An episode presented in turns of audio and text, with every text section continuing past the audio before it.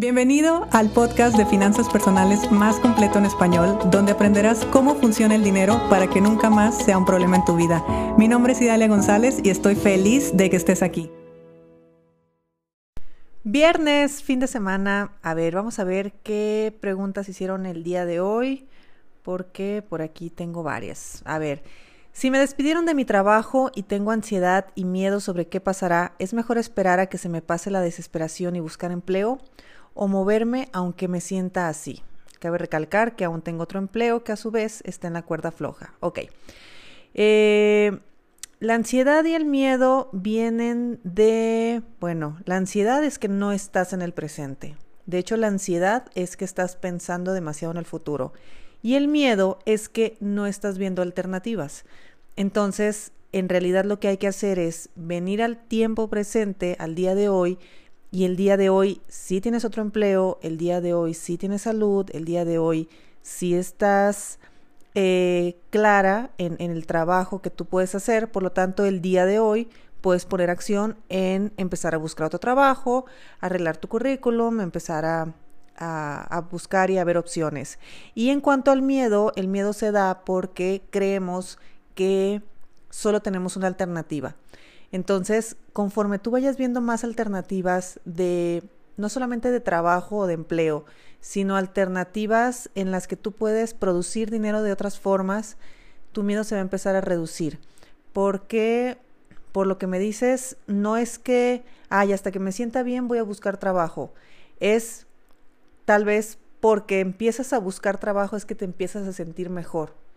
Y eso es por esto que te acabo de explicar. La ansiedad siempre es estoy viviendo en el futuro, estoy pensando demasiado en el futuro y me estoy imaginando cientos de situaciones que no son buenas. Y el miedo, por otro lado, es no estoy viendo ninguna alternativa. Así que muy conscientemente ven al día de hoy yo te sugiero que practiques o empieces a practicar meditación. Eso nos trae al tiempo presente, o que sea poner atención a tu respiración durante tres minutos con, tus ojos cerrados, eh, enfocándote 100% en la atención a tu respiración. No importa que no tengas nada en la mente o que tengas mil cosas en la mente, eso da igual. Lo importante es anclarte al aquí y a la hora. Y el miedo se te va a empezar a, eh, pues vas a empezar a transitar en el miedo conforme empieces a ver más alternativas. Bueno, buenas tardes, buenas tardes. ¿Es posible ser 100% feliz en todo, salud, dinero y amor? Eh, yo creo que no. Perdón por mi respuesta. Miren, el ser humano tiene tres conflictos nada más. Tres.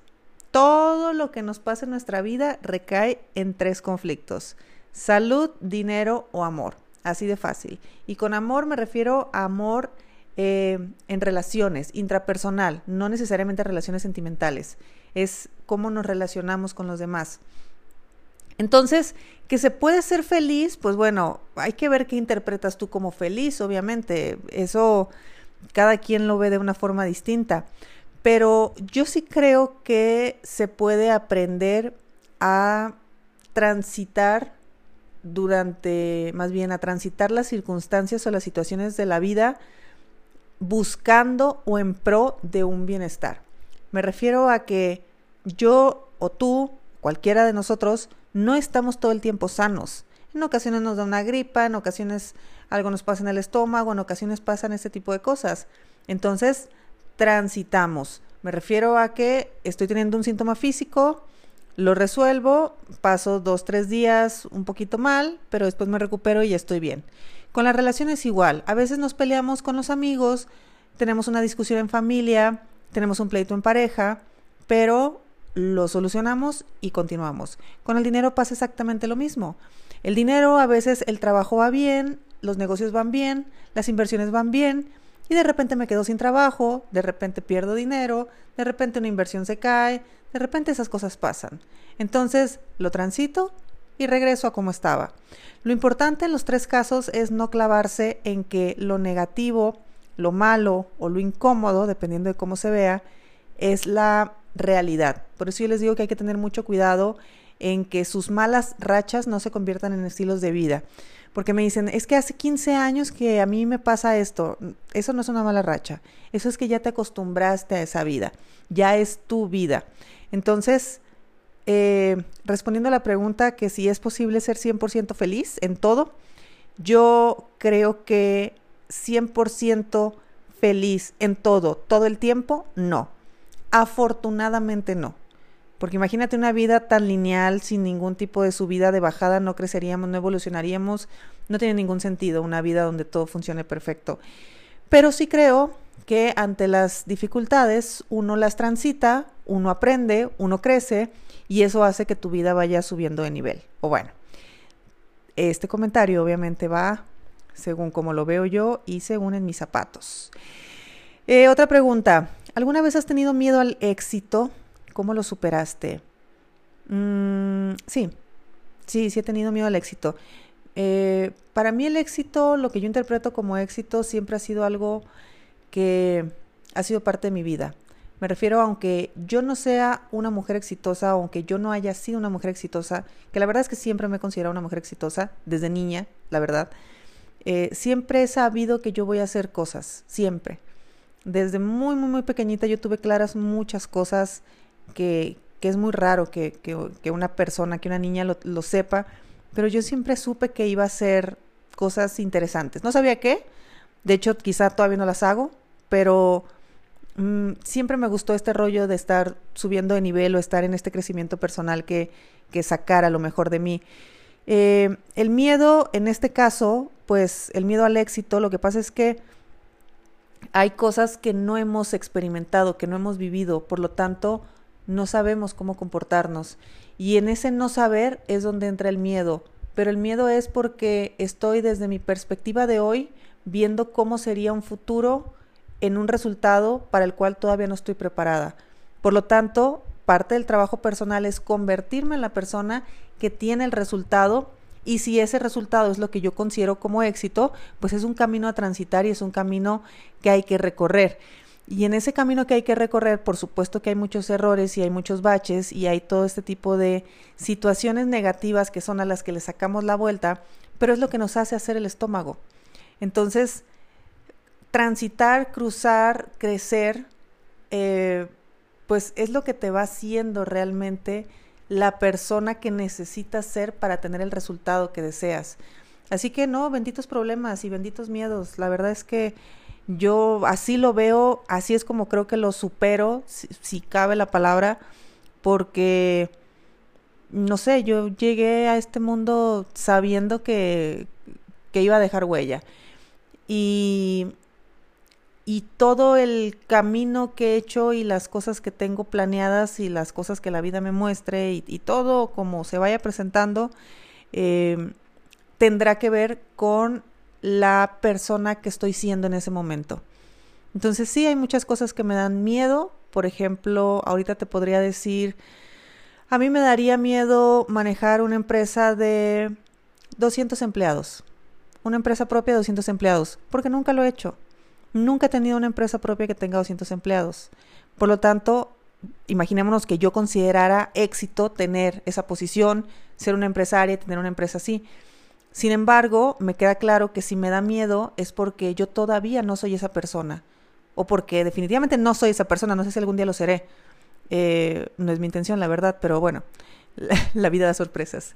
Entonces, eh, más allá de paralizarme por el miedo de no, ¿cómo le voy a hacer yo para tener mi empresa con 200 empleados y cómo los voy a dirigir? Y pues empiezo a dirigir a una persona. Empiezo a dirigirme a mí, para empezar, y después a una persona, y después un equipo de dos, y después un equipo de tres. Y así empiezo a generar equipos, a crecer yo como persona, a crecer yo como líder quizá, y de esa manera va aumentando todo mi, eh, pues toda mi resistencia a las responsabilidades, a los compromisos y demás, y sé que cuando llegue el momento donde yo asuma esas responsabilidades, pues seré la persona preparada para hacerlo. Por lo tanto, pues miedo no hay. Ya no hay en aquel entonces. Miedo existe ahora porque es algo desconocido para mí. Sí, con el éxito pasa eso. Lo que pasa es que es algo que nunca hemos vivido. Por lo tanto, creemos que eh, es complicado. Cuando no, no es complicado. Es que todavía hay que pulirse más para convertirte en la persona que tenga ese resultado. Y la última pregunta. ¿Cómo evitar sentir culpa cuando produces más que el resto de tu familia, incluyendo papás y hermanos, mientras ellos solo tienen deudas y esperan de ti más? Bueno, ay, esta pregunta me da para todo un episodio. Miren, la culpa no sirve de nada, de hecho la culpa prácticamente ni existe. Son, pues, proyecciones que, que, hacen los demás a nosotros, que nosotros mismos asumimos, aceptamos, pero no tiene ningún sentido. Eh, el hecho de que seas la persona que produce más dinero no significa que seas más o mejor que tu familia, significa simplemente que lo has hecho diferente. Definitivamente tienes la misma información que tu familia, simplemente que uno está polarizado del otro y por, ese, por eso parece que son tan separados. Algo muy importante en estos temas es que la persona que está en esa situación se ponga en su sitio. Y te lo voy a explicar más detalladamente. En los sistemas familiares, papá, mamá, hijos, nietos, abuelos y demás, no siempre estamos en el lugar donde nos corresponde. Por lo tanto, nuestro inconsciente cree que se está que estamos siendo otra persona o que estamos en otra posición. Por ejemplo, si yo eh, me hago cargo de mi mamá, y no me refiero económicamente, si yo soy una persona que constantemente regaño a mi mamá, que estoy vigilando a mi mamá, que estoy dirigiendo a mi mamá, que estoy haciendo ese tipo de cosas, es como si yo fuera la mamá de mi mamá. ¿Te das cuenta? Si yo estoy resolviéndole la vida a mi hermano, porque mi hermano no tiene, pobrecito, le doy, porque mi hermano, pues, hay que cuidarlo, le presto, porque mi hermano, pues, no tiene trabajo, le resuelvo, me estoy comportando como padre o como madre de mi hermano. Por lo tanto, hay que tener mucho cuidado con esto, porque con tu pareja compórtate como pareja. No le andes, hace poquito me decían, es que no se va a tomar las pastillas. Oye, ¿cuántos años tiene tu marido? porque según yo tiene como 50. ¿De verdad una esposa le tiene que dar las pastillas que se las tome una persona de 50 años? Te lo podría creer una persona de 90, pero ¿de 50?